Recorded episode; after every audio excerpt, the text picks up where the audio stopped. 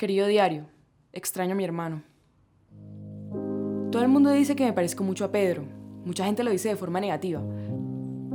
Pero te confieso que a mí me gusta. La gente que me conoce sabe cómo cambio cuando estoy cerca de él. Y me lo dicen como si les fastidiara. Como si fuera malo el hecho de que comienzo a hablar igual o que siempre me pongo de su lado. Yo la verdad no sé si es bueno o malo y ya dejé de preguntármelo.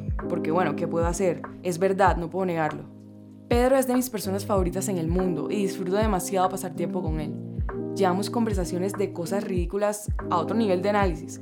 Hablamos de la gente como hablamos de personajes de series y nos reímos de lo mismo. En fin, somos él y yo contra el mundo. Pedro y yo. Pero no siempre fue así. Nos llevamos casi cinco años y cuando éramos chiquitos, la admiración que sentía por él era el máximo nivel de admiración que podía sentir una niña por su hermano mayor. Pero él no me veía así, yo era más bien como un fastidio en el culo. Mis papás se separaron y bueno, poco a poco una parte de la personalidad de Pedro se tornó un poco oscura y se llenó de rabia. Una rabia que parecía llegar por cualquier cosa y parecía no agotarse. Se desquitaba conmigo. Ya él te lo ha contado, la verdad no quiero hablar de eso. Me torturaba y llegaba a ser bastante cruel para un niño tan pequeño. Eventualmente, hermano se graduó del colegio y se vino a vivir a Bogotá. Me quedaba con los momentos buenos y con el alivio de que ya no tendría que vivir más con él. Hizo su vida lejos de mí, su mundo era demasiado grande y poco a poco dejé de ser parte de él, así se sentía, y dolía, la verdad. Prácticamente me había resignado. A los dos o tres años, un día cualquiera iba camino a cine con mi mamá, subiendo unas escaleras eléctricas, me acuerdo perfectamente. Veo una llamada entrante de mi hermano. Él nunca me llamaba directamente a mí. ¿Aló?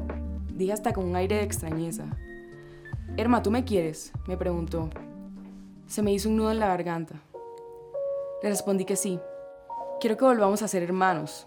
Yo te quiero, hermanita.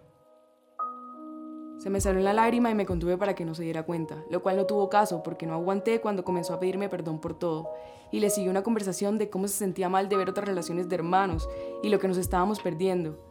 Y de hecho todo cambió, todo cambió para bien. Últimamente nuestra relación no ha sido la más cercana, no somos exactamente amigos, no andamos tanto tiempo juntos ni hablamos demasiado de nosotros. Pero está bien, ahora él cuenta conmigo y yo cuento con él. Somos él y yo contra el mundo, otra vez. Creo que quizás por eso estoy disfrutando tanto de vivir en Bogotá. No precisamente por la ciudad o porque estoy trabajando lo que me gusta, sino porque sino porque aunque ahora mismo mi hermano esté en Cartagena, más lejos de mí de lo que ha estado nunca físicamente, estando aquí viviendo en el mismo apartamento con mi primo Sebastián, haciendo las mismas cosas que hacían ellos, nunca me había sentido tan conectada ni tan cerca de él. Querido diario, aunque mi hermano te lo dice todo el tiempo, yo no soy capaz de contarte aquí lo que pasa por su cabeza. Y aunque quizás esté dormido, espero que escuches esto. Vuelve, hermano. Te extraño.